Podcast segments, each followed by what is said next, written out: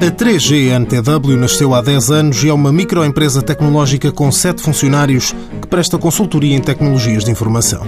Mónica Pinheiro, sócia-gerente, explica que há cerca de dois anos a empresa decidiu que estava na hora de contar com mais um colaborador.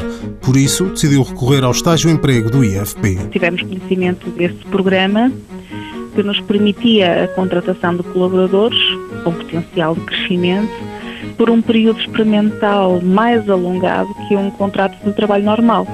Para além disso, a remuneração do colaborador tem uma grande coparticipação do Instituto de Emprego e Formação Profissional, que é uma grande ajuda, tanto para a empresa como para o colaborador. Mónica Pinheiro sublinha que a empresa, ao dar oportunidade a jovens, beneficia de outras visões mais frescas. Embora estes colaboradores tenham pouca experiência no mercado, eles trazem novas ideias e novos conhecimentos e quando nós lhes damos essa oportunidade, eles dão um grande contributo para o desenvolvimento e mesmo competitividade da empresa. No fundo é uma forma de termos uma lufada de ar fresco e, de, de novos conhecimentos e novas ideias. Mónica Pinheiro salienta que os estágios de emprego na empresa fazem jus ao nome, ao serem encarados como um caminho para chegar a um fim, criar um novo posto de trabalho. Nós não usamos os estágios como algo temporário, nós usamos os estágios como um período experimental mais alongado, de forma a validarmos se o perfil eh, deste novo colaborador se enquadra